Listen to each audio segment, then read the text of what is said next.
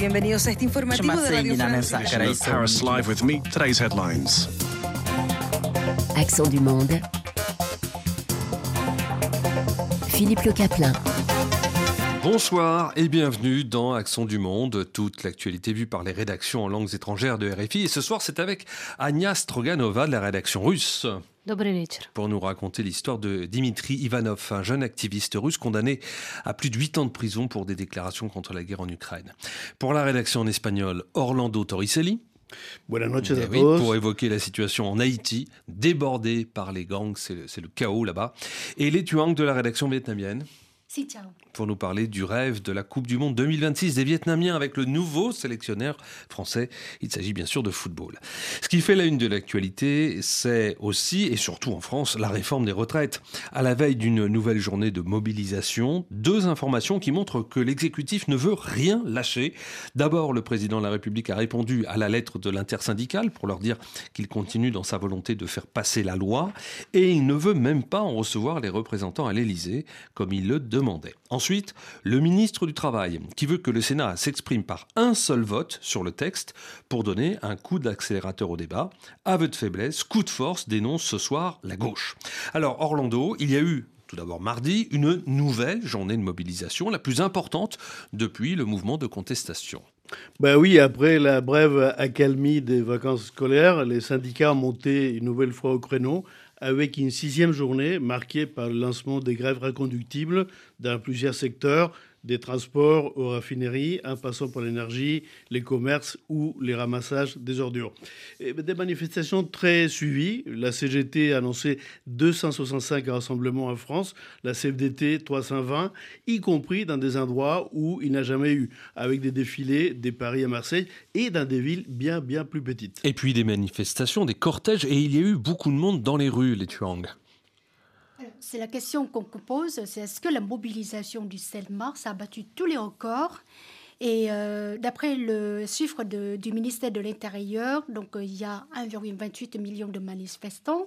Les syndicats en ont revendiqué 3,5 millions. Ces chiffres donnés par la police ou par les syndicats ont tous dépassé le record du 31 janvier, ce qui signifie que la mobilisation reste très forte. Elle reflète aussi la grande crise sociale, car aucune manifestation les 30 dernières années n'a pu mobiliser plus d'un million de personnes. Le deuxième point qui nous intéresse, c'est que toutes les grandes mobilisations concernaient les réformes de retraite, par exemple en 1995, sous le gouvernement d'Alain Juppé, en 2003 sous François Fillon, puis en 2010 contre le, réforme, euh, le projet de réforme du ministre du Travail, Eric Woerth. Euh, Orlando, sur cette mobilisation des Français Bon, même si les chiffres, il faut les prendre avec précaution, il faut dire qu'effectivement, beaucoup de, de- des Français eh, sont descendus dans, dans la rue. Les chiffres qui rappelait eh, notre collègue tout à l'heure. Et ben, selon les chiffres des ministères de l'Intérieur, les 31 janvier, euh, on a comptabilisé plus de 1 million 200 000 euh, millions de manifestants, pardon, et les syndicats plus de 2 millions et demi. Ben, la veille justement de, de- de ces rendez-vous du mardi, on a pu rencontrer un responsable syndical de la CFDT, Mariano Fandos. Écoutons-le. Lo que yo espero mañana es que la movilización sea muy amplia, de manera que quizá por lo menos en el Senado, porque el gobierno tiene poca esperanza, pero por lo menos... Que dit ce responsable de la CFDT Bah, lui, il- résume un peu ses expectatives par rapport à la journée de mardi. Il dit J'espère que la mobilisation sera très large, de sorte que peut-être, au moins au Sénat, ils se rendront compte qu'ils sont en train de faire quelque chose d'insensé. La caractéristique de ces mouvements est que de nombreux secteurs se sont mobilisés en dehors de tous ceux qui les font habituellement, le transport, énergie, secteur public, etc. C'est une des raisons, dit-il, pour lesquelles euh, nous ne comprenons pas que le gouvernement soit sourd à ce moment. De nombreux secteurs se sont déjà mobilisés dans les premières manifestations et je pense, dit les syndicalistes, que demain, des secteurs plus tra- traditionnels se mobiliseront encore davantage et que la mobilisation sera encore plus large. Euh, Cette question, euh, les Tuang, pourquoi les Français se mobilisent-ils toujours autant? Alors, la réforme est très compliquée et très technique aussi pour les Français. Donc, pour expliquer à nos auditeurs vietnamiens, c'est un double effort. Donc le premier point principal qui explique que euh, cette forte mobilisation est le recul progressif de l'âge de départ à la retraite de 62 actuellement à 64. Et d'après plusieurs sites d'information vietnamiens au Vietnam, ce seuil est un peu en dessous de la moyenne européenne qui est aux alentours de 65 ans. Le deuxième point concerne le fait de cotiser plus pour pouvoir bénéficier du taux plein, désormais 172 trimestres, équivalent de 40 43 ans de travail, la France fait partie des trois premiers pays de l'Union européenne qui dépensent le plus pour la retraite, juste derrière l'Italie. Toujours d'après ces sites, en citant les données de l'OCDE, en France, les dépenses publiques consacrées à la retraite atteignent 13% du PIB en 2007 et seront de 14% en 2060. C'est au-dessus de la moyenne de 10% des pays de l'Union européenne. Dans les années 50, on dénombrait 5 actifs pour un retraité en France. En 2010, ce ratio est de 3,5 et il sera égal à 2 à partir de 2014. Orlando Torricelli, même si les mobilisations ont été importantes, cela n'a pas empêché que l'article clé du projet, l'article 7, a été adopté. Ben oui, le Sénat français, dominé par la droite, a adopté le lendemain, le mercredi 8 mars, tard dans la soirée et au terme d'une vive bataille avec la gauche, l'article clé de ces projets de réforme des retraites qui porte des 62 à 64 ans l'âge euh, légal de départ à la retraite. Une, votation euh, commentée, qui a été commentée par la première ministre Elisabeth Borne, qui s'est réjouie sur son compte Twitter en 20 ans une réforme équilibrée et juste. Même si ce n'est pas l'avis de l'opposition, la sénatrice socialiste Monique Lubin euh, n'a pas hésité à lancer au ministre du Travail Votre nom restera à jamais attaché à une réforme qui nous fera revenir presque 40 ans en arrière. Donc la, gauche, en tout cas cette sénatrice, euh, estime comme acquis le fait que euh, la loi passera. ça veut dire que l'affaire est pliée on peut dire ça, mais les bras de fer n'est pas tout à fait fini entre les syndicats et les gouvernements. Il faut pas oublier que samedi prochain, c'est-à-dire demain, euh, demain, voilà, il y a une nouvelle journée d'action qui est prévue et beaucoup des manifestants sont très très très loin d'être démobilisés. Certains ont même envie de monter d'un cran comme l'expliquait mardi dernier dans la rue de la capitale Vincent, un jeune homme d'une trentaine d'années. Yo creo que tendrían todavía que ponerse más duros porque no entienden absolutamente nada este gobierno con manifestaciones multitudinarias. que vous a-t-il dit ce bah, Selon lui, il faudrait durcir les tons, durcir les conflits, parce que les gouvernements ne comprennent rien en manifestation. Et la seule chose qu'ils comprennent, euh, selon lui, c'est ce qui s'est passé avec les Gilets jaunes. C'est dommage, euh, dit-il, mais c'est la seule façon pour que les gouvernements comprennent les rejets absolus de cette réforme. C'est l'analyse de, Vincent. Oui, et ça veut dire que donc même après le vote du Sénat, qui n'est pas encore intervenu, hein, il y a jusqu'à euh, mercredi soir pour cela, la séquence n'est pas close pour autant. Bah oui, même si le macronisme a été soutenu dans ses votes, euh, malgré le fait qu'il est bloc au pouvoir, a montré qu'il y a division au débat sur ce projet de loi qui mobilise les pays, il faut le rappeler, depuis décembre. Désormais, les sénateurs ont jusqu'à dimanche pour voter sur l'ensemble du texte, mais sans garantie d'y parvenir.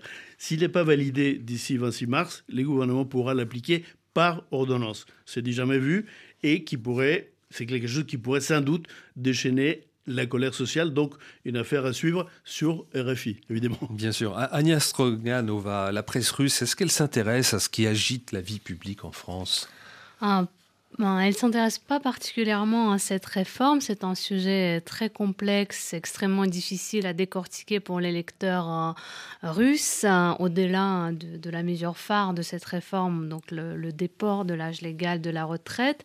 Mais comme le soulignait ma consoeur à l'instant, il y a trop de détails techniques qui sont déjà peu clairs pour le public français. Autant vous dire que pour la presse russe, ces détails sont souvent euh, incompréhensibles et tout ça sur fond de cette guerre en Ukraine qui occupe évidemment euh, tout l'espace médiatique. En revanche, les manifestations qui ont lieu en France contre cette réforme attirent toujours beaucoup d'attention que ce soit dans les médias indépendants ou ceux qui sont proches du Kremlin. Alors justement, voyons comment elle est décrite dans ces différents médias en fonction de leur positionnement. Ah, la propagande russe insiste toujours sur le désordre et le chaos que, créent ces manifestations. Il y a quatre ans, lors des manifestations des Gilets jaunes, Vladimir Poutine a prononcé cette phrase devenue depuis célèbre. Мы же с вами не хотим, чтобы у нас были события, похожие на Париж. Nous ne voulons pas avoir des événements qui ressemblent à ceux qui se passent à Paris. Donc cette phrase qui est en même aujourd'hui, euh, on s'en rappelle toujours et les médias propagandistes maintiennent cette thèse qui est chère au président russe. Les manifestations, c'est toujours quelque chose de très mal. Ils parlent des radicaux qui brisent des vitrines et mettent le feu à des poubelles, comme si la contestation dans les rues ne pouvait se limiter qu'à des casseurs.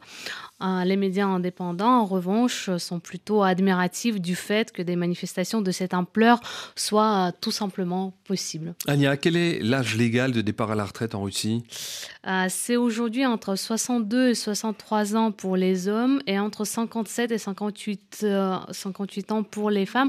Donc c'est un peu, hein. oui, c'est un peu le même système qu'en France, bah, qui va être adopté en France, donc en, une augmentation progressive, étape par étape de l'âge légal. Euh, Vladimir Poutine, au début euh, de ses mandats, il a promis qu'il ne toucherait jamais aux retraites, mais il a mené finalement cette réforme qui était très impopulaire en Russie, juste après le début de son troisième mandat en 2018. Dans le cadre de cette réforme, donc l'âge légal euh, va passer jusqu'à 63 ans pour les femmes et 65 ans, 65 ans pardon, pour les hommes d'ici 2030. 34. Il était très malin, euh, Vladimir Poutine, en annonçant cette euh, réforme. Euh, c'était très inattendu et c'était juste à quelques heures du lancement de la Coupe du Monde. Donc cela a permis de noyer cette annonce dans la Coupe du Monde qui, qui commençait. Et donc il n'y a pas eu de, de contestation ni de manifestation, même s'il y a eu une pétition qui a rassemblé, si je me souviens bien, plus de 3 millions de signatures, ce qui est énorme pour la Russie, où on n'a pas l'habitude de de manifester. Et, juste une chose, l'espérance de vie en Russie, c'est pas du tout la même chose qu'en France, même si elle augmente ces dernières années, en dehors de l'année Covid. Elle atteint aujourd'hui seulement 65 ans pour les hommes et 74 ans euh, pour les femmes, donc ce qui permet pas de profiter vraiment de sa retraite. Absolument. Tuang, le Vietnam connaît également une tendance du recul de l'âge de départ à la retraite. Hein. Voilà, exactement, parce que la réforme française fait penser au régime de retraite au Vietnam, où l'âge de départ à la retraite fait rêver sans doute les Français, parce que d'après la réforme de 2019, cette année, à partir de cette année, c'est-à-dire 2023, l'âge de départ à la retraite au Vietnam est relevé de 55 à 56 pour les femmes et de 60 ans à 60 ans et 9 mois pour les hommes. Donc il faut cotiser toujours 20 ans pour pouvoir bénéficier du taux plein. 20 ans. En France, c'est 43. Hein. Voilà, là, c'est la moitié. Donc, on échappe donc par la tendance de travailler plus et cotiser plus. Dire évidemment, comme je viens de dire, c'est encore loin de la France. Et les caisses sont aussi sous pression au Vietnam. Et le gouvernement maintient l'objectif du recul progressif de l'âge de départ à la retraite. 62 ans pour les hommes en 2018. 28, 28, pardon. Et 60 ans pour les femmes en 35. Alors, est-ce que les gens acceptent euh, ce report, ce recul de l'âge de départ à la retraite au Vietnam pour l'instant, il n'y a pas de manifestants, c'est la grande différence. Il n'y a pas de mobilisation. Donc la réforme a été adoptée puis mise en place sans contestation. Plusieurs questions se posent là. Est-ce que les travailleurs vietnamiens sont conscients qu'ils peuvent partir à la retraite beaucoup plus tôt que dans de nombreux pays? Est-ce qu'ils n'ont pas l'habitude d'exprimer leur opposition ou ils ne peuvent pas Est-ce qu'ils ne veulent pas euh, ils veulent travailler plus ou ils sont obligés de travailler plus? Il faut dire que le salaire reste très bas au Vietnam et selon la région, le salaire minimum se situe entre 132 euros et 190 euros à partir du 1er juillet 2022, sans compter bien sûr les primes ou bien subventions. On peut imaginer la pension de retraite qu'ils pourraient toucher plus tard. Voilà la réforme des retraites avec euh, demain une nouvelle journée de mobilisation en France, de grève également. La même chose est prévue mercredi prochain. Et d'ici là, le Sénat devrait avoir adopté le texte. Vous écoutez Accent du Monde sur RFI. This is Radio France International. Paris, RFI, Accent du Monde. Philippe Le Caplin. Il en est souvent question sur Radio France Internationale. Haïti. Haïti qui connaît une vague de violence sans précédent, un véritable cauchemar à cause des exactions commises par des gangs, des centaines de gangs qui se battent dans la rue. Orlando Torricelli de la rédaction en espagnol. Vous suivez la situation hein, qui est, on peut dire, chaotique littéralement. Bah absolument, on pourrait même titrer cauchemar euh, sous les tropiques. Hein. Un récent rapport de l'ONU euh, peut nous donner un peu une idée de l'ampleur du, du problème. Il a été élaboré par l'Office des Nations Unies contre la drogue et les crimes. Les chiffres partent d'elles-mêmes. Les nombres d'homicides enregistrés passaient des 1141 en 2019 à 2183 l'année dernière. Mais avant tout, il ne faut pas oublier l'assassinat du président Jovenel Moïse en juillet dernier à Magnicide, qui donne d'un côté un aperçu du problème et en même temps à aggraver cette euh, situation. Alors justement, pourquoi cet assassinat a-t-il euh, aggravé les choses? Bah, Tout simplement parce que son assassinat, au-delà de, de, la personne elle-même, semble avoir été un peu le coup des grâces de tous les systèmes institutionnels. Pratiquement, il n'y a plus d'État en Haïti. La situation d'insécurité s'aggrave tous les jours. Et on voit de plus en plus que ça affecte tous les secteurs de la société. Les enfants ne peuvent plus aller à l'école. Il n'y a pas un seul groupe euh, de la société qui n'ait pas été kidnappé. Les médecins en particulier, presque une dizaine depuis le début de l'année. Les professeurs sont kidnappés. Les petits marchands de rue sont kidnappés. Et le rapport de l'ONU auquel on faisait allusion tout à l'heure parle d'une grande quantité d'armes qui circulent dans le pays et cela de plus en plus. Hein. Oui, il faut dire que c'est un trafic vraiment florissant, il n'y a pas de mots. Hein. Une arme des poings, autrement dit, une simple pistolet ou revolver qui est vendu légalement 500 dollars aux États-Unis peut acheter jusqu'à 10 000 dollars en Haïti, avec des frontières plus qu'imperméables, un manque criant de moyens au service des douanes et des gardes-côtes, dispose à peine d'un seul navire qui soit en état de naviguer, et des telles marches de bénéfices, bah, inutile de, faire un dessin. La plupart de ces armes, il faut dire qu'ils viennent proviennent aux États-Unis et transitent d'abord par la Floride, où des membres de la diaspora haïtienne s'écharpent de le faire parvenir aux acheteurs, bah, des armes qui, entre les mains des gangs, font naturellement régner un véritable climat de terreur. À tel point que l'antenne de MSF, Médecins sans frontières, a décidé hier de plier bagages, contraint de fermer temporairement son hôpital de Cité-Soleil à la suite des affrontements qui ont lieu à, quelques mètres seulement de l'hôpital. Oui, tout à fait. Médecins sans frontières s'est retrouvé dans l'incapacité de garantir la sécurité de ses patients et de son personnel. Et nous, à la rédaction espagnole, on a pu interviewer Alexandre Marcou, qui est les responsables de la, communauté, de la communication pardon, MSF Écoutons-le.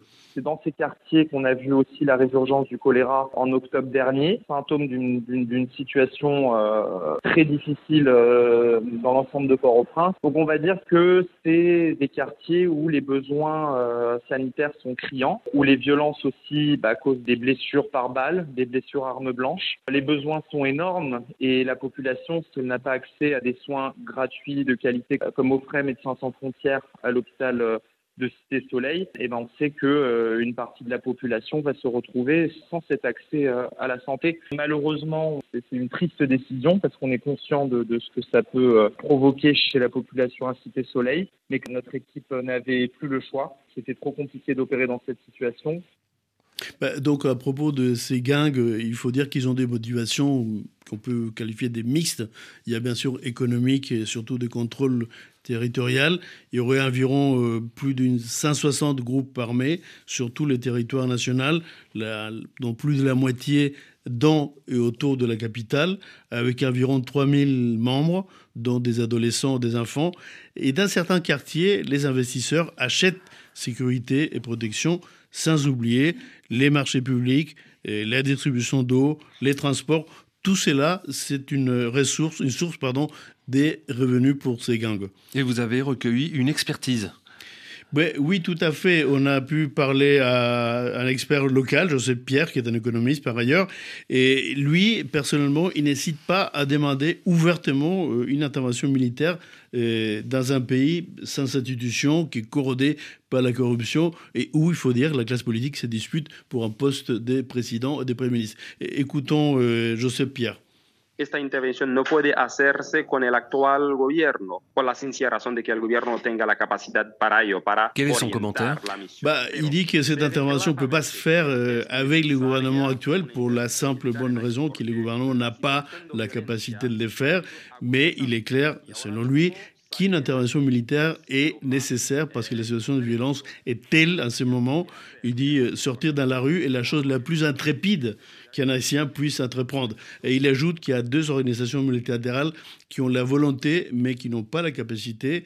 L'une, c'est la CELAC, la communauté d'États latino-américains et caraïbes. L'autre, la CARICOM, euh, la communauté des Caraïbes, de sorte qu'une intervention militaire n'est pas envisageable, même s'il est nécessaire. Conclut euh, Joseph Pierre. La question reste donc posée.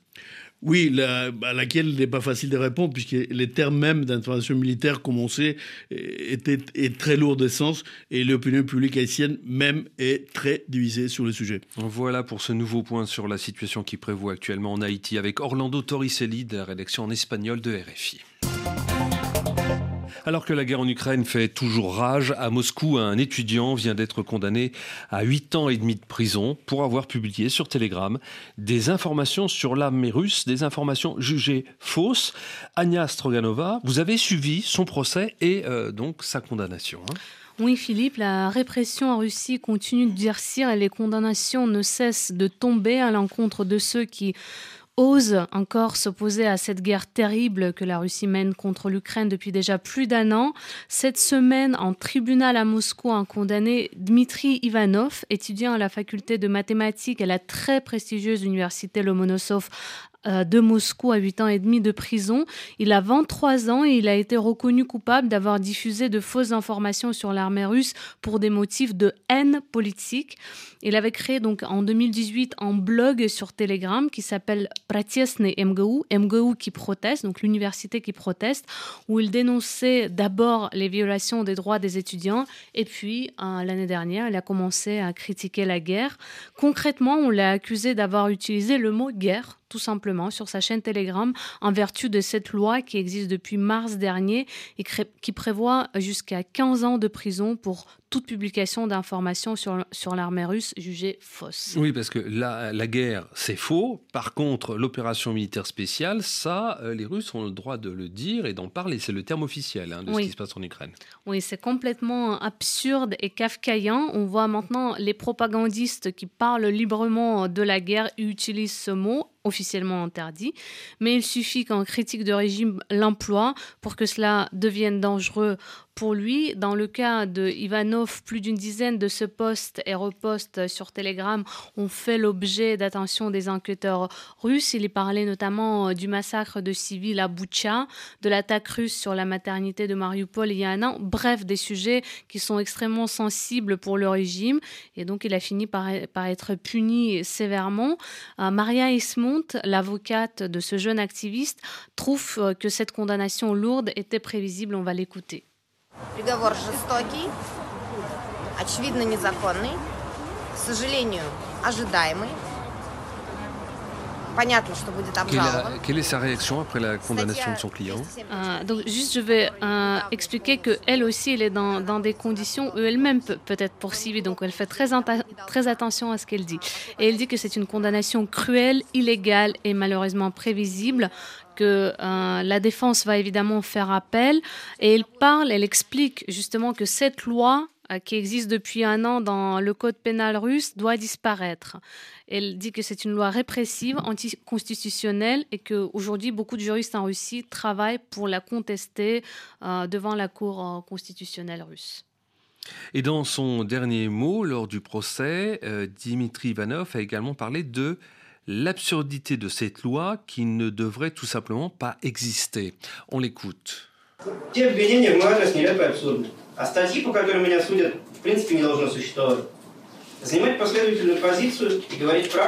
On l'entend en train de se défendre. Hein. Oui, il est, il est en train de se défendre. Il insiste aussi sur le fait que toutes les accusations qui sont euh, portées contre lui sont absurdes et que, que cette loi doit tout simplement euh, ne pas exister, qu'elle doit disparaître. Et il dit être cohérent et dire la vérité est facile et agréable pour moi. J'ai toujours adhéré à ce, à ce principe, tant dans mes activités publiques que dans ma vie privée. Les, les enquêteurs qui tentent de m'accuser de propager des fakes ont créé eux-mêmes un énorme fake. Littéralement, tout dans l'acte de l'accusation contredit la réalité. Combien de personnes en Russie ont déjà été condamnées en vertu de cette loi? Euh, il y a des milliers qui ont reçu des amendes, quelques-uns qui ont été condamnés à des travaux d'intérêt général, mais comme je disais au début, la répression ne continue que de, elle continue de se durcir. On a euh, des opposants euh, plutôt connus, Alexei Gorinov et Ilya Yashin, qui ont été condamnés à 7 ans et 8 ans et demi de prison respectivement. Euh, il y a une journaliste à Barnaoul qui a été condamnée à 6 ans de prison et hier encore un activiste dans la région de Kemerovo a été condamné à 7 ans de prison pour avoir dénoncé la guerre. D'autres sont encore en attente de jugement et autre chose, il y a aussi des condamnations par contumance, c'est-à-dire des personnes qui ont fui la Russie mais qui sont condamnées quand même à des lourdes peines. Voilà donc pour ce qui se passe euh, en Russie alors que la guerre en Ukraine euh, continue. Ania Stroganova de la rédaction russe de Radio France Internationale. Parlons d'un sujet un peu plus léger à présent, football, avec euh, le rêve de Coupe du Monde en 2026 des Vietnamiens, puisqu'ils ont un nouveau sélectionneur français. Alors les Tuang, de la rédaction vietnamienne, une nouvelle page s'ouvre avec ce nouveau sélectionneur, le français Philippe Troussier. Alors oui, Philippe Troussier n'est pas un sélectionneur anodin. Celui qui est nommé un sorcier blanc tenace a entraîné l'Olympique de Marseille en 2004 et 2005. C'est aussi le dernier club qu'il a amené en Europe parce qu'après, il a fait sa carrière en Afrique et en Asie avec l'équipe de Côte d'Ivoire, Qatar, Japon, qu'il a amené en huitième du mondial en 2002, ou bien encore Maroc, l'Afrique du Sud, Burkina Faso et Nigeria. Alors Philippe Troussier n'est pas non plus méconnu au Vietnam parce qu'il a été le sélectionneur des moins de 19 ans entre 2019 et 2021. Il a signé un contrat de 4 ans jusqu'au 31 juillet 2026 avec la Fédération du Vietnam de football le 27 février dernier. Il aura sous ses ordres l'équipe A ainsi que les moins de 23 ans nommés espoirs des guerriers de l'étoile d'or. Alors, quel défi attendent ce grand voyageur, hein, puisque le Vietnam se trouve actuellement qu'à la 96e place au classement FIFA? Alors, il faut dire combien son prédécesseur euh, c'est-à-dire que le sélectionneur coréen a transformé l'équipe du football vietnamien. Il a pendant cinq ans passé avec le Park Hang-seo, qui fait le nom en fait, du sélectionneur coréen, était marqué en fait par plusieurs exploits au niveau régional surtout, qui ont suscité en fait la grande fierté nationale. Pour la première fois, l'équipe de moins de 23 ans a remporté la médaille d'or de SEA Games en 2019. C'est la compétition au niveau de l'Asie du Sud-Est et ce succès a été renouvelé en 2021. Et encore pour la première fois, le sélectionneur coréen a amené l'équipe de moins de 23 ans à la finale du championnat AFC en 2018. Ils ont perdu face à l'Ouzbékistan avec regret, mais euh, plein de fierté. Et cette année-là encore, l'équipe de moins de 23 ans a été classée dans le top 4 de l'Asie. C'est-à-dire qu'au niveau de la Coupe du Monde, sous les ordres du sélectionneur euh, coréen. Donc le, précédent. Voilà. L'équipe du Vietnam s'est arrêtée au troisième tour des qualifications asiatiques du Mondial 2022. Donc on peut dire que la tâche ne serait pas facile pour Philippe Troussier, mais le sélectionneur français a relevé la barre en fixant clairement l'objectif décrocher une première qualification pour la prochaine Coupe du Monde en Amérique du Nord. Donc objectif ambitieux, est-ce qu'il n'est pas un peu trop optimiste? Alors, à la conférence de presse le 1er mars dernier, pour le présenter, Philippe Troussier a dit, je cite, Je ne peux pas accomplir ça seul, je serai seulement un guide. Si nous sommes unis et que nous faisons le maximum d'efforts, alors le football vietnamien pourra le faire. Fin de citation. Alors, est-ce que pour la question, est-ce qu'il est trop optimiste? Notre rédaction a posé la question à M. Chen Van Mui, l'expert du football vietnamien. Écoutons-le. Que dit-il Alors quand il a dit que quand la Coupe du Monde s'élargit à 48 pays à partir de, l'édition 2026, l'Asie en a 8 places officielles et 8 places play-off. Le format de compétition a également changé. Est-ce que c'est une opportunité pour le Vietnam? Attendons encore un peu pour voir. Il est normal qu'un nouveau sélectionneur évoque son type lors de la signature du contrat avec le Vietnam. Alors comment Philippe Troussier devrait, pourrait faire la différence? Alors, euh, le premier match, en fait, le centre d'attention, ce sera fait la portée avec euh, Philippe Troutrissier en mai prochain dans le cadre de SEA Games 32 au Cambodge et sous l'ordre de. Euh, donc il faut, en fait, pour le, le, sélectionneur français pourrait apporter sa touche professionnelle pendant ce match-là, l'explication de notre expert Chen Van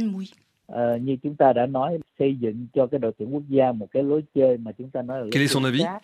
Alors, il a dit que voilà, il faut changer de, de, tactique au lieu de faire la formation défense-attaque. Il faut les Vietnamiens devraient aussi jouer sous grande pression.